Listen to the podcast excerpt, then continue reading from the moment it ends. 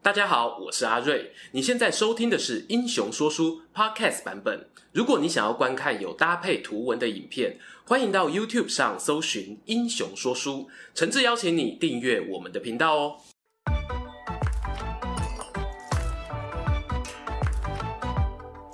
Hello，英雄说书的观众朋友，你们好，我是说书人阿瑞，替大家带来精彩的英雄故事。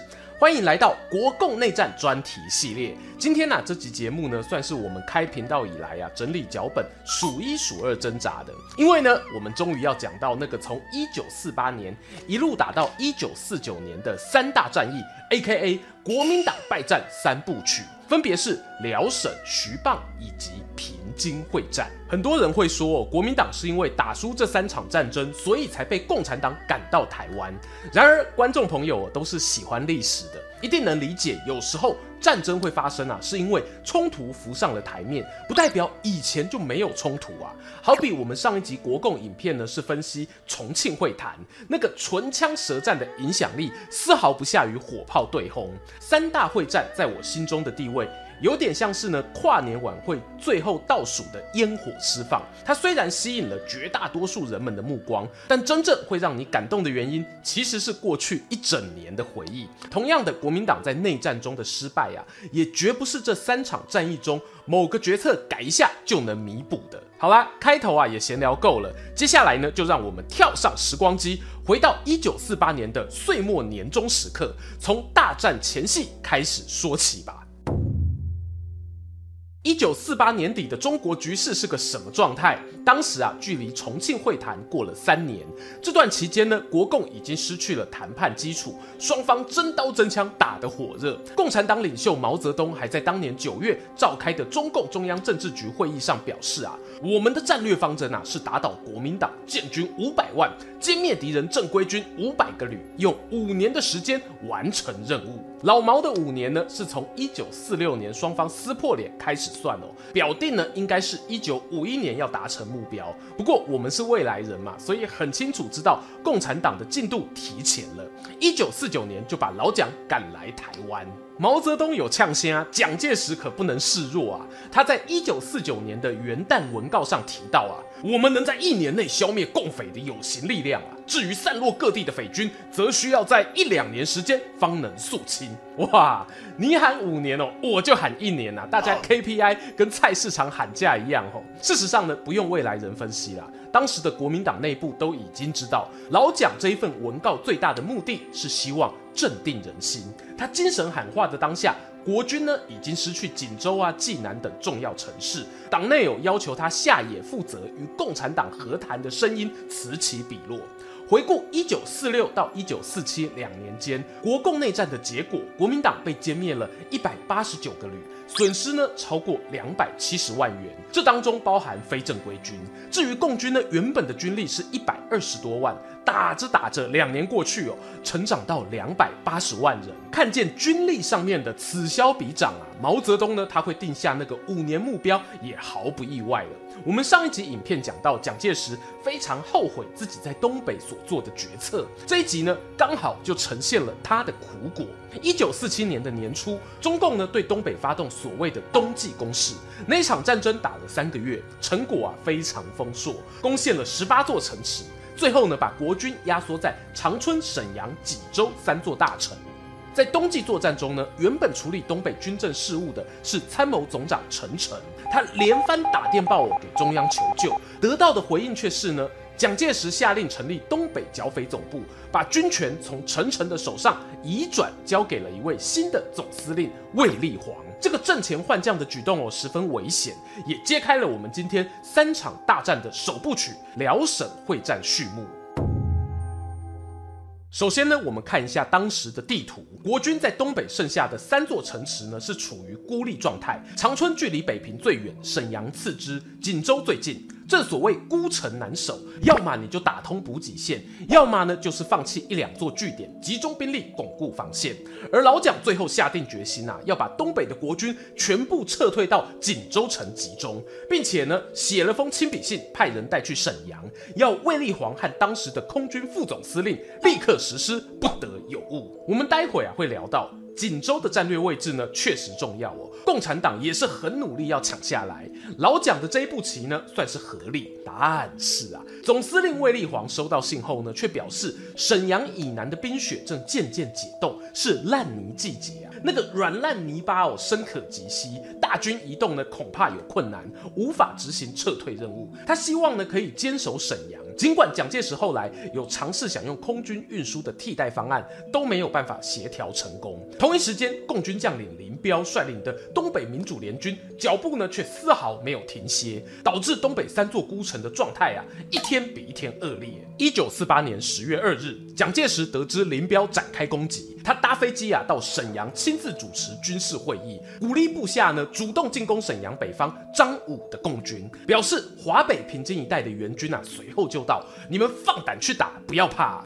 另一边呢，林彪也发信给中央啊，确认下一步动作。他原本的计划是先攻打长春，因为呢，沈阳是国军主力所在，没把握短时间攻破。锦州那一边呢、则听说有华北的援军，同样不好打。反观长春呢，已经被共军包围了五个月哦，士气低落，应该可以手到擒来。毛泽东看完信后啊，却回复：佯攻长春，直取锦州。老毛的理由是啊，国军总司令部沈阳的部队现在犹疑不定啊，不知道该救长春还是救锦州。长春呢被攻陷是迟早的事哦，但锦州那一边啊，如果真的等到对手援军赶到，就不是那么简单可以占领的喽。林彪得到明确指示，立刻调动大部队往南，兵分三路：一路呢处理沈阳前往锦州的援军，一路呢拦截从华北葫芦岛方向过来的救兵，最后一路呢则直接进攻锦。州城兵者贵神速。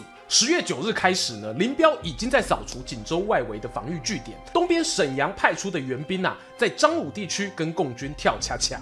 预计从西边来的援兵则被挡在四十几公里外，都无法赶上前线作战。十月十四日，林彪下令对锦州发动总攻击。国共双方哦，激战长达三十一个小时。到了隔天下午，守方啊再也撑不住了，城池宣告沦陷，包含东北剿匪副总司令在内，将近九万名官兵遭到俘虏。而此时呢，沈阳那边啊派出的援军陷入两难，明知道锦州已经无望，要撤退呢，还是继续前进啊？老蒋在大后方着急呀、啊，下令援军加速，直接呢变成攻城军，把锦州抢回来。只可惜呢。不是所有战争哦都有机会逆转胜的。锦州呢是十月十五日陷落，没多久，十月十七日，长春那边的守将就放弃抵抗，宣布投降。这使得沈阳成为国军在东北的唯一堡垒。本来包围长春的共军也调转枪头南下，加入大部队行列。十月二十八日，原本在城外要去救锦州的那一支援军，遭到三倍兵力歼灭。十月三十日，共军杀进沈阳东区。十一月二日，沈阳也宣告失守。据说呢，卫立煌总司令当时在城内不发一语，神情恍惚啊，似乎要坐以待毙。直到收到蒋介石电报，才赶紧带领家人搭乘飞机撤离。辽沈之战结束后呢，卫立煌当然成为众矢之的。国民党内啊，认为他作为东北总司令，却不能督促援军及时抵达，必须以死谢罪。共产党那边呢，则大力称赞卫立煌，说他用心良苦，在能力所及范围之内，使得蒋介石战略化为泡影。所以卫立煌该算是共谍吗？这个不好说啊。但他原本在国共内战的立场上，就是比较偏向和平谈判。而像他这样的将领呢，在国民党内部还不算少。即使哦不是故意要冲康老蒋，光是消极的不作为，往往就能对战局造成莫大影响。对蒋介石来说呢，他的噩梦啊才刚要开始。沈阳沦陷后，短短四天，华中战区随即拉警报，那就是我们常听到的徐蚌会战。徐蚌会战又称淮海战役，因为啊战场发生在徐州与蚌埠之间而得名。从地图上可以看到，徐蚌两个据点与国民政府首都南京又是形成一个三星连线。这也是为何此战失败对国民党政权会造成难以弥补的打击。本场战争中呢，共军动员了超过七十万的兵力，以中原华东野战军为骨干，带兵的都是名将哦。包括大家熟悉的粟裕、刘伯承、邓小平都在其中。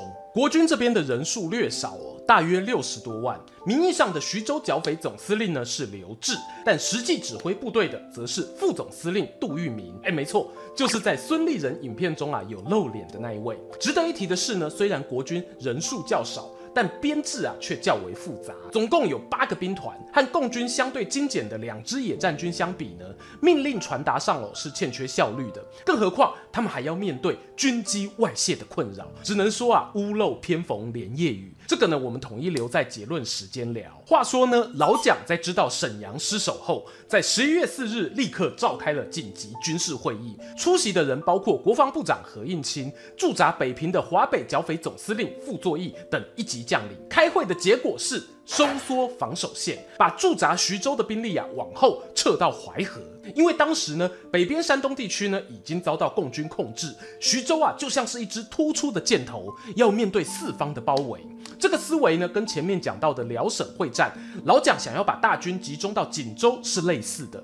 以大战略来说啊，我认为没问题。But 就是这个 But。怎么去执行任务啊，才是重点。说书人讲的一口好战略，实际上呢，你叫我去指挥几万人兵团哦，那是绝对落赛的啊。国民党的计划是呢，在开完会隔天就把徐州两翼的黄伯韬、邱清泉等兵团往南撤退。偏偏这消息走漏了，共军提前发动淮海战役，派兵切断徐蚌之间补给线，同时也截断国军南进的道路。本来在东侧的黄伯韬团长，哎，顺带一提，有些时史料把他名字写黄百韬，大家习惯就好。黄团长啊，发现状况不妙，改成呢往徐州方向靠拢，想要与友军会合。殊不知战况瞬息万变，台儿庄那边的守将啊，在此关键时刻宣告投降共军，直接挡住黄伯韬进军路线。他所率领的第七兵团最后只能卡在碾庄一带，动弹不得。在十一月二十二日惨遭歼灭。国军呢得知徐州战况紧急，也从蚌埠西边的驻马店派出一支由黄维率领的十二兵团赶往救援。这里面还包括中央嫡系的精锐十八军。然而，这支救援队才走到半路，双堆集这个地方就被刘伯承的中原野战军拦截。刘将军呢，在共产党内的评价相当高哦，被形容成有孙武、韩信的风采。连作为对手的白崇禧也愿称呼他是共军头号悍将。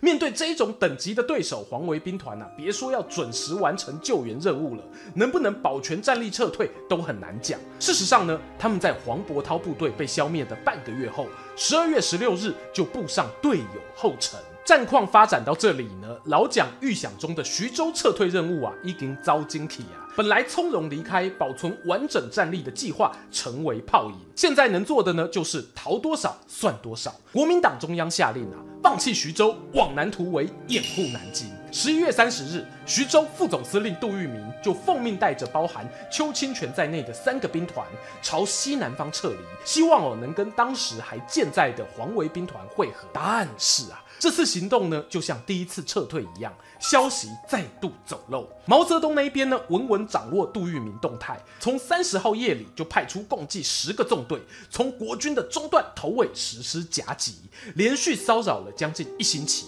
到了十二月六日。杜聿明的大部队呢，好不容易来到青龙集一带，始终无法摆脱敌军包围网，越缩越紧。杜司令呢，只得召集各兵团团长开会，下达了炸弹开花突围计划。白话文就是呢，以献地为中心，大家朝四面八方散开逃亡，赌看看谁运气好。不会被抓到，这已经是没有办法中的办法了。然而啊，共军连最后的机会都不给。当天呢，他们就先抓到空档，把徐州逃亡军中的其中一支兵团先行歼灭。包围网呢，越围越厚啊。不要说炸弹了，除非是核弹丢下来，才有机会开花。于是呢，杜聿明紧急发电报给老蒋求救。当时啊，正好是十二月三十一日跨年夜。杜司令表示呢，粮食都吃完了，已经有营长不堪饥饿，率领士兵投共，希望中央呢能尽快支援补给。国防部呢就派出军机，预计每日空投三十多万斤的口粮到自家阵地。神奇的是，根据徐永昌将军的日记回忆，当时杜聿明。部队啊，每天实际收到的空投仅仅只有一万斤左右哦，剩下的二十多万斤呢，据说因为飞机啊担心遭到炮击，不敢低空飞行，导致呢口粮抛歪啊，反而让包围的共军减去。在那个吃不饱穿不暖的新年过后。一月十日，杜聿明部队啊被全数歼灭，他本人遭到俘虏，邱清泉团长选择自尽身亡。这支逃亡军的陨落呢，也让徐蚌会战画下句点。整场战役下来啊，连同被俘虏投降的部队算在内，国军损失超过五十五万人。最后呢，就让我们聊一下，相对于前两场战争，稍微没有那么惨烈的平津会战吧。平津与徐蚌会战的前置作业啊，几乎是同时开启的。他们都接在沈阳陷落之后。蒋介石清楚，共产党下一步就是华北、华中双管齐下。因此，同样是那一场十一月四日的紧急军事会议，他们一方面拟定了徐州撤退方案，另一个议题呢，就是讨论北平、天津的去留。国防部长何应钦呢，提出上中下三计，每个都是有得有失。对华北最稳的上计是呢，放弃青岛与徐州，进攻山东；中计则是放弃海州，把兵力啊调去徐州协防；下计则是干脆放弃平津，把部队往华中移动。观众朋友不妨自己思考一下哦，如果是你会怎么选择呢？这就看呐、啊，是从华北剿匪司令部或者国民党中央的角度思考了。以上计来说啦，当然对华北的风险是最低的。可是呢，你抽调徐州兵力，造成南京北面防务空虚，这个风险老蒋会愿意承担吗？再看看下季。直接放弃平津，把部队集中到南方，对华北总司令傅作义呢，也是千百个不愿意啊。光是想到哦，军民百姓长途跋涉，途中呢经过山东地区，还有共军沿路骚扰，能不能够平安抵达都是问题。此外，傅作义加入国民政府军之前，是山西霸主阎锡山麾下，他也有考虑到自己南下后被蒋介石整并的可能性。既然前两个做法都有无法妥协的地方，最后啊，当然就剩下中继折中方案了。折中方案白话讲就是啊，希望华北、华中都不要丢，两个都能保。然而，我们刚刚在徐蚌已经有提到，由于内部消息走漏，导致呢国军啊处处被共军先下手为强。华北这一边呢面临的则是另一种困境。我们一样啊做个战力懒人包，共军部分由二十万人的华北野战军，加上林彪那边的八十万人东北野战军组成，合计呢刚好是百万大军。国军方面呢则分成北平与张家口、天津与塘沽两大战线，兵力估计约在六十万上下。只不过呢，这六十万人当中啊，有非常严重的问题。以北平为例，总计二十个师，实际上呢，有四个师完全不能使用，要么是菜鸟新兵，要么呢是编制根本没有满。然后天津那一边哦更惨，有的师完全没配备武器，还有大约一万人是辽沈会战战败，东北撤退过来的散兵，目前呢、都在打杂做工。整体来说啦，就是一个字：乱。由于呢要扛林彪东北军的南下压力，平津战区和其他两场会战相比，想要抵挡进攻的胜算是更加渺茫。国共啊在这一区交手的过程，大概可以分成三个阶段。第一部分是在外围张家口、宣化、怀来；第二呢则是发生在天津；最后阶段则是北平的和谈。其中啊，张宣怀地区的部队可以说是华北总司令傅作义的骨干。共军呢没再跟你客气哦，直接挑最强的对手打，打赢了就可以宣布扣 game。共军第一波攻击呢发生在十一月底到十二月初，由华北野战军在张家口附近展开。等到十二月二十日，东北野战军呢也抵达加入，以合计十万人包围国军的五万六千多人，三天后就歼灭了这一批傅作义的主力部队。副总司令呢，在十二月做出了决定，他尝试致电毛泽东，希望我能达成停战协定。只不过双方条件啊，一直谈不拢。南边的老蒋一听到这消息呀、内心肯定是百感交集，立刻派出国防部次长作为特使，前往北平和傅作义协商。你要和谈，好歹跟中央商量一下吧。傅作义呢，见到使者没有直接回应，只对他说啊，你别问我啊，你就去问问我手下的军长、师长。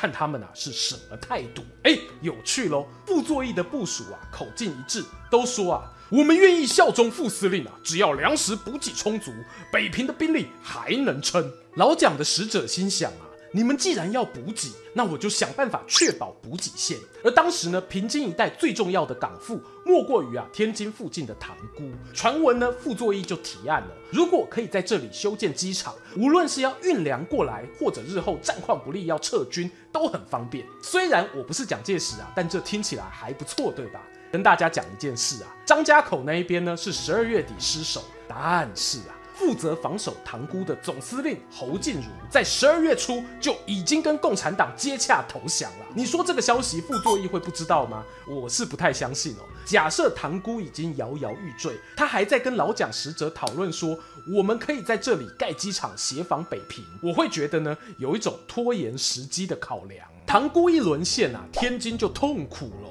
一九四九年一月十五日，共军解放天津。要知道啊，当时北平城里呢，很多军官眷属住在天津，而很多驻防天津的将领在北平也有住处。共军啊，俘虏了天津守军后，还故意放出一些人让他们回北平，宣扬双方兵力差距，打击士气。这时呢，傅作义知道大势已去，主动派人跟蒋介石报告，表示无力再战，但他计划用谈判牵制敌人，自己啊，打算带着剩余兵马。转进到过往起家的山西绥远一带，伺机而动。老蒋怎么回复呢？他下达两项命令啊，要和谈可以啊，但你要利用和谈时间，尽快把北平精锐部队往南运。你也不要去绥远了，直接来南京找我报道吧。从上面这段对话呢，我相信观众朋友哦，完全可以感受到那种主帅与将军之间的不信任。当然啦，这也是国民党军队长久以来的派系问题。他们在整并各地军阀过程中呢，并没有办法真正打造出共同利益目标。老蒋的回复啊，是在一月二十一号派国防部长徐永昌去传达的。但一月二十二号，傅作义呢就已经派出自己的副手邓宝山作为代表，与共产党正式签订了《北平和平解放实施办法》，让华北剿匪总部所属的第四、第九两个兵团完全改编为人民解放军。月底呢，共军正式占领北平，平津会战宣告落幕。关于傅作义啊，在整场会战中扮演的角色，国民党政府呢肯定是非常不满意的。蒋介石啊曾说重话，认为傅作义是为了自己的政治前途与虚荣，抵死不愿从北平撤军，导致最后华北不仅沦陷，还赔上五十多万的国军战力。然而呢，我不是要帮傅作义讲话啦。就像前面提到的，我也觉得他有私心哦。只不过华北沦陷真的是傅作义一人立场摇摆所造成的吗？同样是徐永昌的日记里有写到，当初老蒋对于固守北平的做法也是认同的，甚至表示要授予副总司令全权处理。我认为呢，当一艘大轮船船底破洞要沉没的时候，船上老鼠要逃跑啊，你是挡不住的啦。如何避免事态走到这一步，才是一个领导者必须时时谨记的教训。